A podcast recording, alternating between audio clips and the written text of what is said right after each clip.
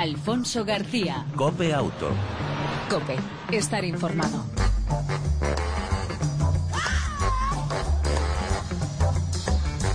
Hola, ¿qué tal? ¿Cómo estás? Eh, te damos la bienvenida una semana más a este tiempo de radio, a esta revista radiofónica dedicada al mundo del motor, tanto en las dos como en las cuatro ruedas. Ya sabes, cada semana te ofrecemos aquí actualidad, información, eh, entrevistas, entretenimiento, durante aproximadamente 35 minutos dedicados al motor. En el control técnico, todo lujo. Jesús Hernández, al volante, el saludo de Alfonso García. Arrancamos.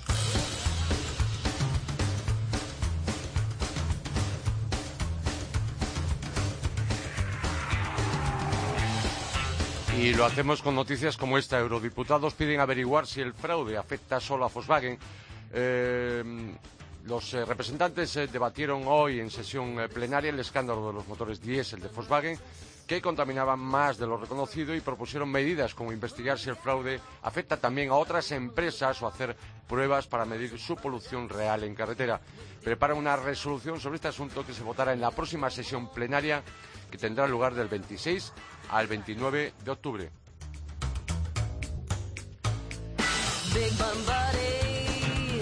Citroën celebró ayer martes el 60 aniversario del lanzamiento del histórico modelo DS19, conocido como Tiburón, que se dio a conocer por primera vez en el Salón del Automóvil de París de 1955.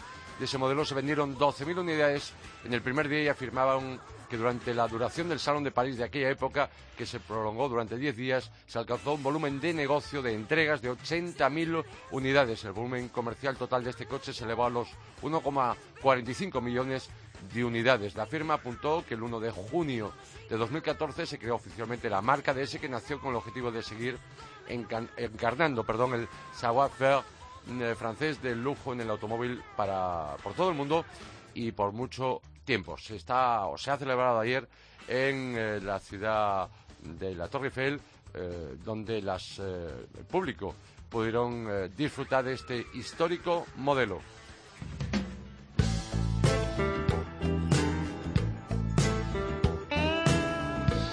BMW, mm, Honda Yamaha han alcanzado o han comenzado a implementar su acuerdo de colaboración con el objetivo de que a partir de 2020 las motocicletas que fabriquen estas compañías puedan empezar a disponer de sistemas de conectividad, lo que mejorará la seguridad de estos eh, vehículos.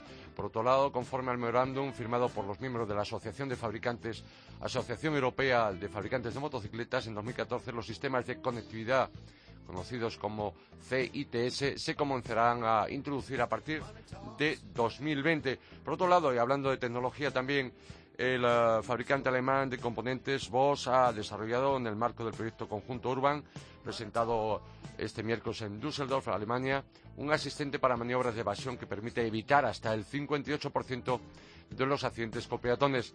Eh, sus investigadores han desarrollado un sistema que interviene para esquivar la colisión con el peatón, de forma que una velocidad de 50 kilómetros por hora ayuda a los conductores a frenar y a realizar una maniobra evasiva.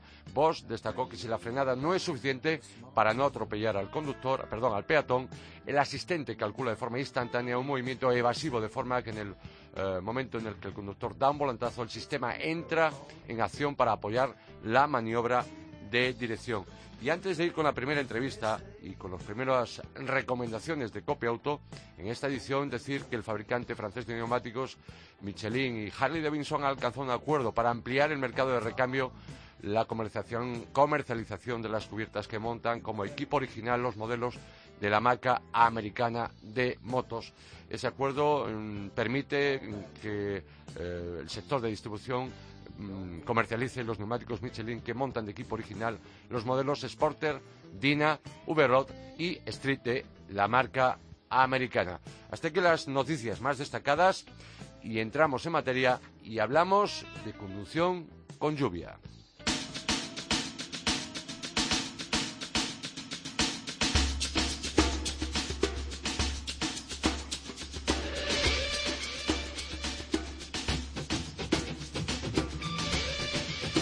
Las lluvias eh, han vuelto y una vez más se demuestra que nuestra conducción se atraganta en estas circunstancias. aumentan los accidentes y aumentan los sustos y los golpes de chapa, como mínimo. Jaime Sornosa, mm, muy buenas tardes. Buenas tardes. Jaime Sornosa es eh, director del Centro de Perfeccionamiento de Bercimuel, un viejo amigo, viejo compañero y, repito, director de esta Escuela de Mejora de la Conducción. Jaime, parece que sigue siendo una asignatura pendiente, ¿no? ¿El que es asignatura pendiente? ¿La conducción en agua? Efectivamente. Bueno, yo es que realmente se, habla poco sobre este tema. Lo importante, como tú bien sabes, es poder eh, explicar y demostrar con prácticas qué es la conducción en agua. Aquí, con prácticas no podemos hacerlo, pero sí vamos a comentarlo. Eh, lo, más, lo más importante para empezar es lo más barato para hacerle a un coche, que es medirle las presiones de los neumáticos. El coche tiene que llevar para que funcione bien en agua su presión, la recomendada por el fabricante. Eso es lo primero, primerísimo. Primer punto.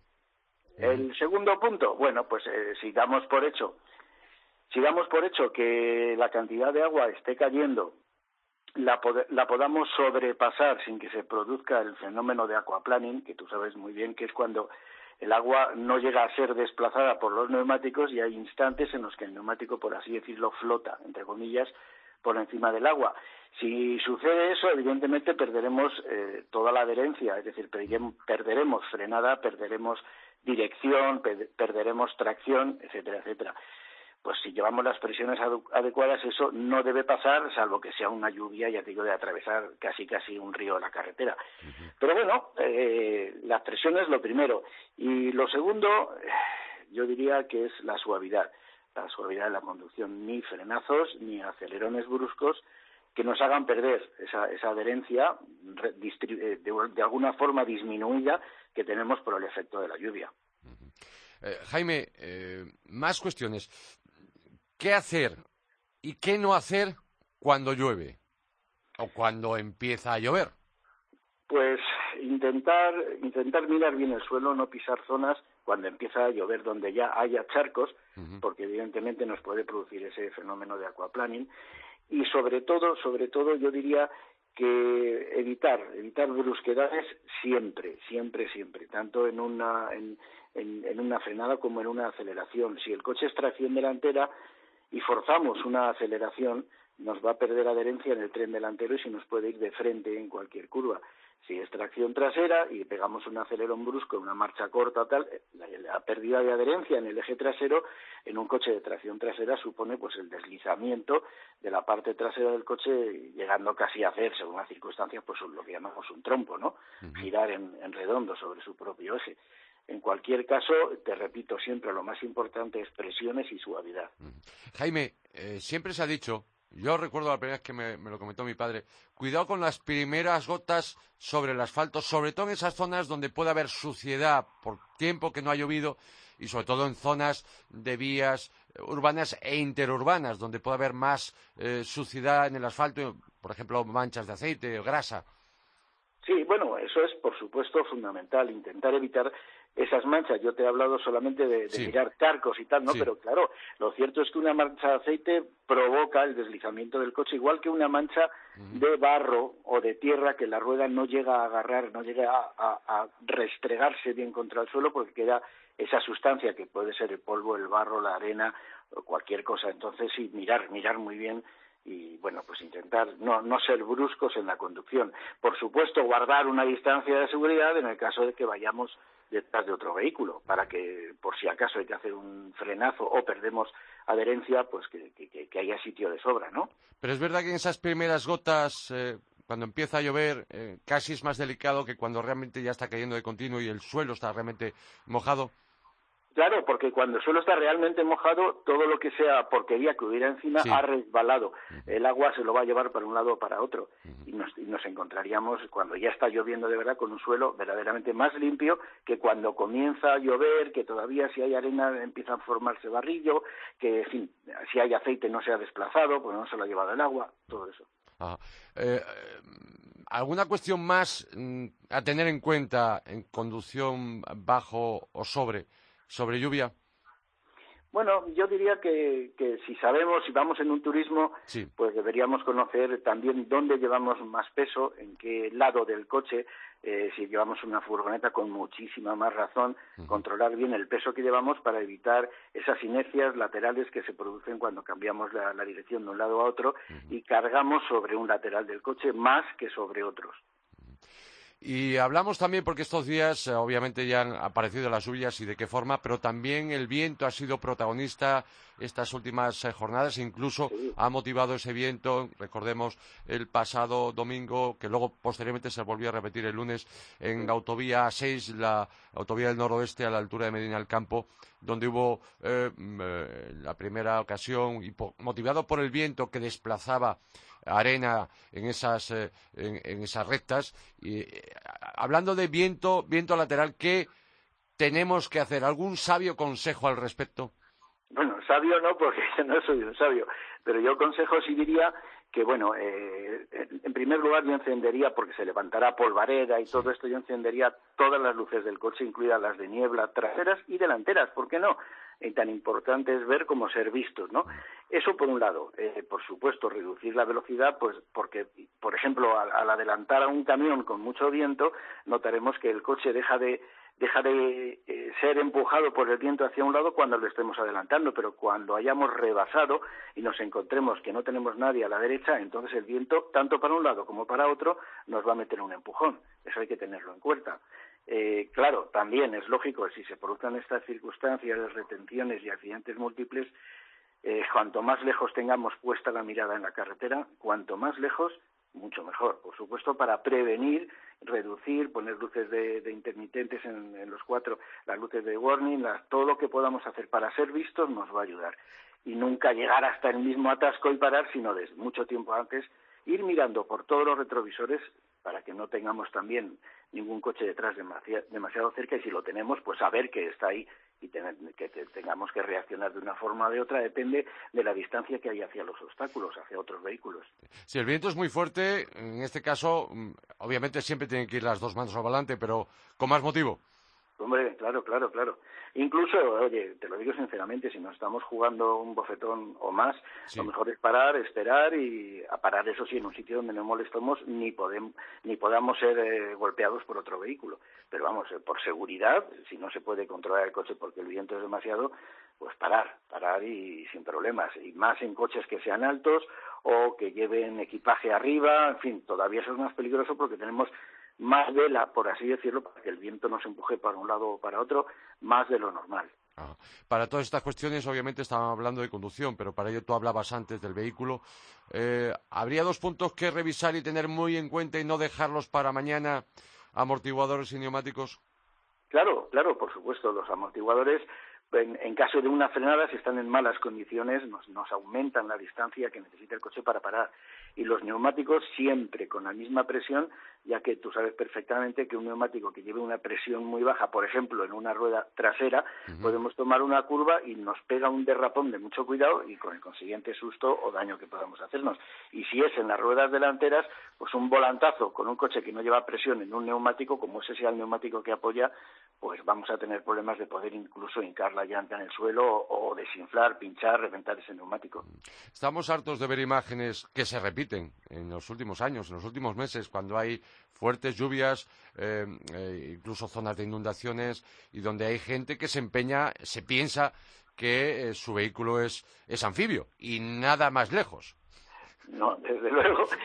Aunque sea un todoterreno. No, no, aunque sea un todoterreno, y ojo que con los todoterrenos, sí. haré un comentario, eh, las tomas de aire que llevan eh, los todoterrenos, algunos que suelen viajar mucho por ahí, por, el campo a través y tal, eh, lo importante de esas tomas de, aire aéreas que llevan arriba, de casi al lado del techo, lo suyo no es ponerla con, el, con la boca hacia adelante, para que entre el aire a presión, sino al revés, poner con la boca de toma de aire hacia atrás para evitar que nos pueda entrar en el peor de los casos, un montón de agua y el motor se nos pare. Pues eh, Jaime Sonosa, por último, eh, recordemos, eh, especialista, director del Centro de Perfeccionamiento de Bercimuel, en ese centro que está ubicado cerca de Riaza, en la provincia de Segovia, y, de Segovia cerca de la estación de esquí de, la Pinilla, y cerca de la estación de esquí de la Pinilla, de este tipo de cursos. ¿Cuáles son los próximos, Jaime? Bueno, eh, los próximos cursos, nosotros los cursos que tenemos van desde los 12 años, los cursos que llamamos de preconductores, hasta equipos de escolta, protección civil, ambulancias, etcétera, ¿no? Eh, pasando por los de todo terreno y, hay pistas para todo. Eh, lo bueno de estos cursos es que son sobre pistas diseñadas para poder efectuar cualquier tipo de maniobra extrema sin riesgo alguno, ¿no? Los cursos próximos lo mejor es mirar en la página web, que es las www.circuitocpd.com, porque ahí viene el calendario de cursos previstos. Yo sé que en el primer fin de semana tenemos un curso de, preconductores el domingo. Pues para todo aquel que quiera mejorar eh, su nivel de conducción, todo aquel que quiera elevar su nivel de seguridad al volante, qué mejor que dirigirse y entrar en esa página web del Centro de Perfeccionamiento de Bercimuel que dirige eh, nuestro amigo Jaime Sornosa. Jaime, muchísimas gracias. Pues nada, es un placer y, me encanta pues pasar la experiencia que yo pueda haber cogido durante todos estos años al conductor normal. Y lo que sí les recomiendo es que si hagan cursos de estos, porque la práctica es lo que enseña, no la teórica. Un abrazo muy fuerte y hasta la próxima. Igualmente, Alfonso, un abrazo. Alfonso García. Cope Auto. Cope, estar informado.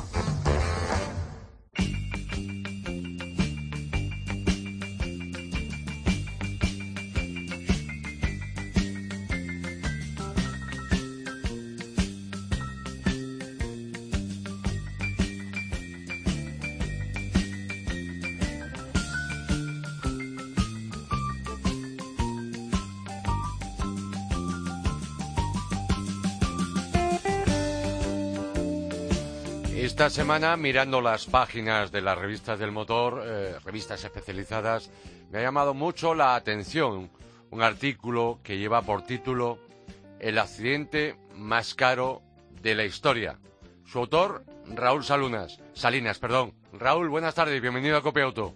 Hola, buenas tardes, gracias. Eh, a ti, a ti por atendernos. Eh, decía que me ha traído mucho esa, esa noticia porque hablar del accidente más caro de la historia ¿Cuál es, cuéntanos ese accidente de ese Aston Martin DBR1? Bueno, sí, eh, a ver, antes que nada, la verdad es que para entender el accidente yo creo que hay que irse un poco hacia la afición de los ingleses por este tipo de, vehículos, ¿no? En España no estamos acostumbrados a, tener carreras de clásicos de este nivel, entonces nos sorprende mucho, ¿no? Que un, que un accidente pueda llegar a costar 30 millones de, euros. Eh, no sabemos mucho todavía del accidente, la verdad es que nos ha llegado la información muy justa, pero pero vamos, eh, las imágenes hablan por sí solas. ¿Hay, ¿Hay imágenes que se puedan ver en vuestra página web de autovil.es? Bueno, las imágenes que nosotros eh, no tenemos las imágenes directamente por motivos de, licencias, pero sí. que desde nuestra página web se pueden llegar a ver.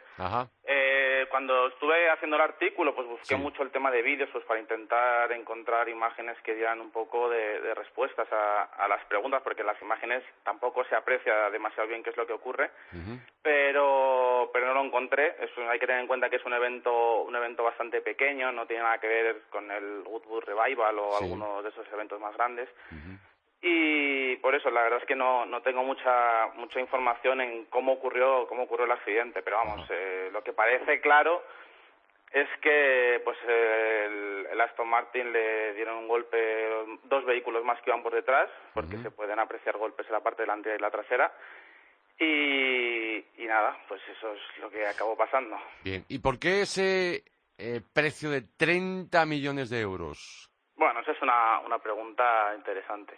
Sin duda la primera, la primera cosa que hace que el valor de un coche suba tanto es la exclusividad. Sí. Y el Aston Martin DBR1 es un coche realmente raro.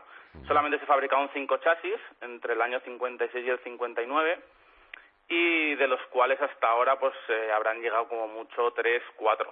Eh, uno, uno se transformó y bueno, en todos estos años ha habido accidentes, etcétera. Además, ¿qué particularidad tiene este vehículo? Es el chasis número 2, fabricado en el 57, y este es sin duda el que tiene el palmarés más brillante de los cinco. eh, ganó las mil, los mil kilómetros de Nürburgring, el Tourist Trophy de Woodwood con Stirling Moss al volante, y sobre todo lo más importante que, que, hizo este coche fue ganar las 24 horas de Le Mans en el 59 con Carroll Shelby, Roy Salvador y el volante. Entonces, la historia también tiene mucho que ver en este tipo de coches, ¿no? Es como pasa con el 250 GTO de Ferrari o coches de este tipo, que se junta a una exclusividad muy alta y un palmarés histórico en competición único. Raúl, ¿de quién era o de quién es propiedad este Aston Martin DBR1? Este Aston Martin es propiedad de un empresario inglés, bueno, de un, de un financiero, se dedica a temas de nuevas tecnologías también y tal, que se llama Adrian Beecroft, que, bueno, es el típico petrolhead inglés, gentleman, que tiene una colección de coches, pues que, espectacular, simplemente. Eh, y, eh, había, en ese accidente decías que hubo implicados otros modelos, ¿no? Sí, en ese accidente, a ver, en principio ocurrió en una curva, yo creo que iban los tres muy pegados. Eh, en cabeza iba el Aston Martin, justo detrás iba un Aston GLI 100 y detrás había un Jaguar XK 120. Entonces, el que peor salió fue el Aston Martin, desgraciadamente, porque, como te decía, recibió por, por delante y por detrás. Pero bueno, lo que hay que tener claro es que aunque el accidente, bueno, fuera espectacular. Ver las imágenes de un clásico como este destrozado, pues duelen, pero por el valor que tiene va a estar reparado muy pronto, seguro. Seguro. No, nos cabe duda. O sea, la reparación también tendrá un pico. Sí, la reparación barata seguro que no es, pero, pero vamos, con 30 millones de, euros aseguro que vale la pena. No, no hubo daños personales, parece ser. No, no, no, no, no, no. al final, a ver, el golpe fue espectacular, eh, los coches quedaron, bueno, eh, no tiene nada que ver un coche clásico, ¿no? La construcción con un coche antiguo, o sea, un coche nuevo, perdón. Y, y no, daños personales no hubo, no, no, no, se tiene constancia. Eh, Raúl, mencionabas en tu artículo también que lo del Lamborghini Aventador, nada, comparado con este Aston Martin, ¿no? Claro, hay que tener en cuenta que es que justamente el día de antes nos llegó nos llegó la noticia del incendio de un, de un Lamborghini Aventador Dalbach de bueno un preparador sueco. Sí. Que bueno al final son esos coches los que tú lo ves por la calle y alucinas, todo el mundo saca fotos y son como los coches que tienes más eh, en mente, ¿no? Como coches caros. Pero empiezas a hacer números y claro un Aventador preparado por por Lamborghini Squadra Corsa y cualquiera de estos te puede costar 600, 700 mil euros. Aquí estamos hablando de 30 veces más o 40 veces más, o sea, no tiene absolutamente nada que ver. Y de hecho, hasta, o sea, accidentes de Lamborghini, Ferraris y cosas así modernos vemos casi todos los días, nos llegan noticias a la redacción. Pero ver un accidente de uno de los este podría estar considerado, el Aston Martin este podría estar considerado entre los cinco coches más caros del mundo y más raros. Entonces, ver un accidente de este coche es, casi imposible. ¿Ha habido precedentes al respecto en los últimos meses o años de vehículos de este porte, de este valor, eh, que muchas veces coincide que está en manos de determinados famosos que a veces se dedican al fútbol, ¿no? Bueno, claro, de coches modernos, mucho. como te decía, de coches modernos nos llegan accidentes cada día. O sea, el otro día en Italia también nos llegó un jugador, no recuerdo quién era, un jugador de fútbol, pero bueno, eh, nos llegan constantemente, sobre todo en países más emergentes tipo China, eh, en Rusia también muchos, eh, son cosas habituales y que vamos, pasan constantemente. En clásicos es más, es más complicado. Yo en el, en el artículo enlazaba una galería de, de otro accidente que también es de los que duelen, ¿no? de, de otro Aston Martin precisamente, un DB5, el que utilizaba James Bond en su época, que la verdad es que duele, duele ver esas imágenes. ¿En qué precio puede estar esas imágenes que se ven en la galería del DB5 accidentado? un DB5 puede rondar ya a día de hoy, puede superar el millón de euros tranquilamente. ¿Millón de euros? Sí, sí, sí. Puede estar entre... Hay que tener en cuenta que los clásicos se han revalorizado una animalada en los últimos años. O sea, un coche, un DB5 hace unos años te podía costar 300, 400 mil euros pero a día de hoy encontrar un DB5 pues en estado de colección de concurso te puede ir ya a cifras muy muy altas. Pues Raúl, eh, Raúl Salinas eh, de la revista de nuestros compañeros eh, Autovil, revista especializada y por supuesto con la página web también de autovil.es. yo no sé si queda algo más que apuntar al respecto de este artículo. Agradecemos mucho que hayas atendido nuestra llamada y imagino que seguirás trabajando sobre este tema y sobre muchos más eh, eh, eh noticias realmente curiosas, tristes. Esperemos, esperemos que, no tanta, que no sean tan malas como esta. Obviamente. Pero, pero ¿eh? sí, sí, ahí estaremos al pie del cañón. Pues Raúl, muchísimas gracias por atendernos. Gracias a vosotros. Un abrazo. Venga, un abrazo. Hasta Chao. Luego. Adiós. Alfonso García. Cope Auto. Cope. Estar informado.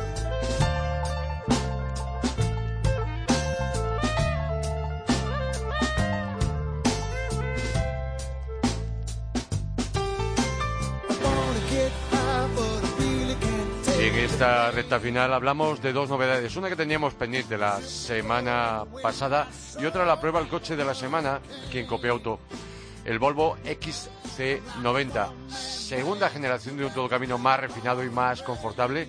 13 años de vida de este todocamino, gran, este todocamino grande de lujo. 5 eh, metros de largo. Está en la nueva plataforma de construcción modular, la primera de Volvo, que permite distintas configuraciones de carrocerías y, chasis. También hace que pese 150 kilos menos que el anterior, su antecesor. Y eh, eh, además le hace más ágil y deportivo en carretera, mejora su aerodinámica. Es 15 centímetros más largo y 10 más bajo que el anterior. En, eh, en, su interior, excelentes acabados y materiales, lujo moderno, tres filas de asientos, la última escamoteable que hace que el maletero aumente hasta los 700 litros y 300 con 7 plazas. En el salpicadero destaca una pantalla táctil tipo tablet para Android y Apple, asientos muy cómodos, un diseño deportivo pero cortos de banqueta. Iluminación full LED, equipamiento muy completo y en cuanto a la seguridad estrena dos dispositivos al margen de largo, etcétera, el sistema de protección en caso de salida de vía con airbag de cortina laterales en las tres filas de asientos y una función de frenado automático en intersecciones. Además, el sistema de seguridad City Safety que actúa por debajo de los 50 km por hora. Asistente de conducción en atasco que copia movimiento y, eh, eh, y dirección perdón, del coche que nos precede. Todas las versiones del nuevo XC90 con tracción total, motores eh, decir que está el D4 diésel de 190 caballos, después el 2 litros diésel D5 de 224 caballos, también con caja automática, de serie de 8 velocidades, para mí el más interesante. La opción es eh, un largo etcétera, suspensión neumática que permite cuatro modos de suspensión y una fuera de carretera. Los precios eh, ajustados y mm, bien con respecto a la competencia, pero que se incrementan con los extras desde 53.900 euros el D4 diésel de 190 caballos, 60.000 eh, el D5 diésel y luego ya gasolina. Eh, mm, podemos encontrar más adelante el T6 con 320 y el T8 Twin 400 caballos más potente, híbrido enchufable desde 80.000 euros.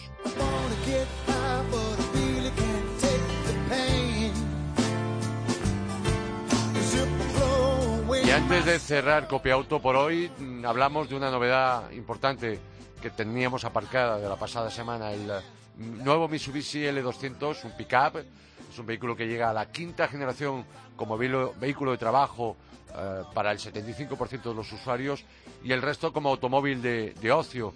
Ahora ofrece una nueva mecánica de 2,4 litros, cuatro cilindros en bloque de aluminio que ofrece 150 o 181 caballos con cambio manual de 6 marchas.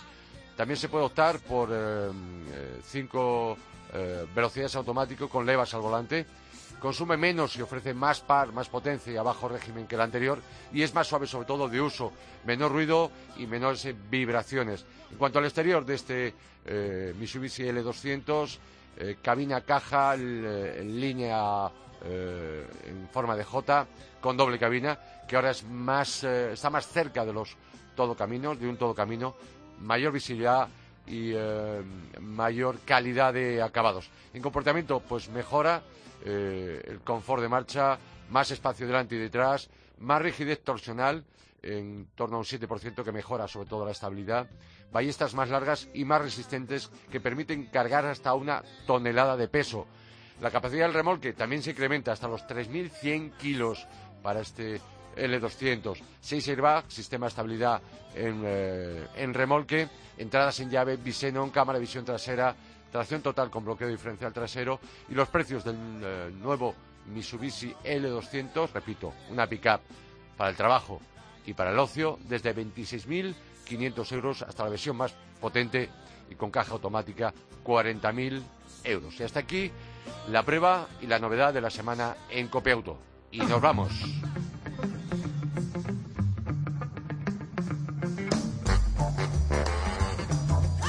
En el control técnico, nuestro copiloto de lujo, Jesús Hernández, al volante, ya sabes, Alfonso García.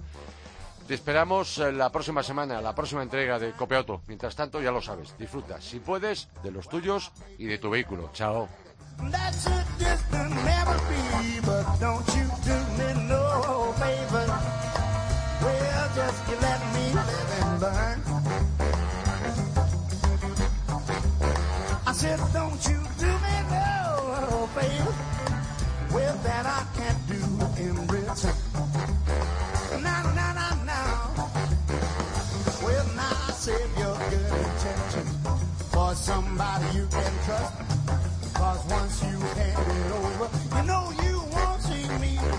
So don't you